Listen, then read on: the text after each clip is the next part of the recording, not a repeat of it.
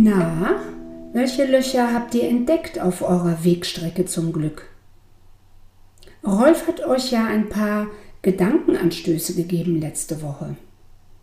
Und dazu heute gleich am Anfang meine Frage, was ist das Gegenteil von Angst?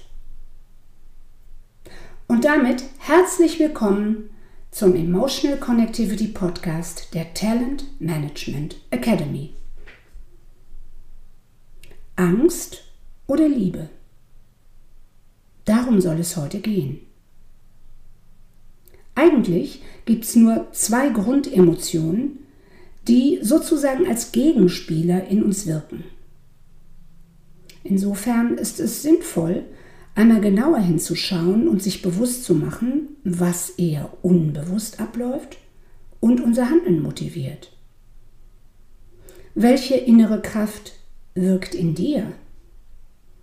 Worauf richtest du deine Aufmerksamkeit? Nimm dir jetzt mal einen Augenblick für dich. Schauen wir doch mal auf den beruflichen Lebensbereich.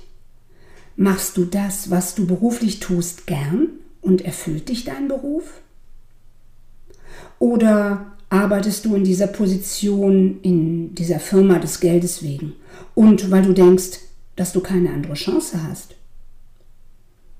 Gerade der letzte Gedanke tritt häufig zutage bei Menschen mit 50 plus Jahren, die im digitalen Zeitalter mit Karrierebrüchen konfrontiert werden und dann in so etwas wie die Schockstarre verfallen.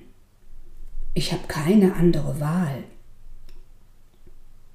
Gedanken sind nicht real, nur sind die Auswirkungen auf die Motivation kolossal verschieden.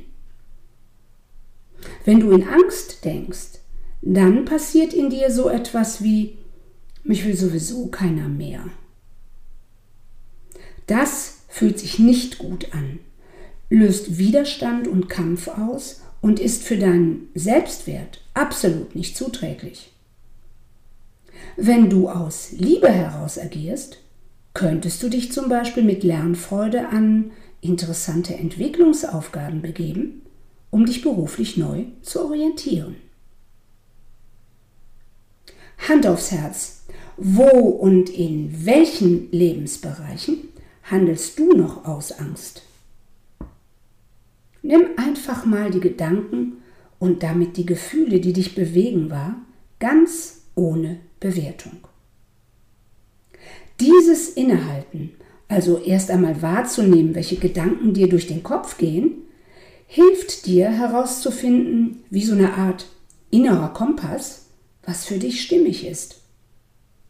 Und so wieder einmal den Raum zwischen Reiz und Reaktion zu vergrößern und dich bei deinem Perspektivwechsel zu unterstützen.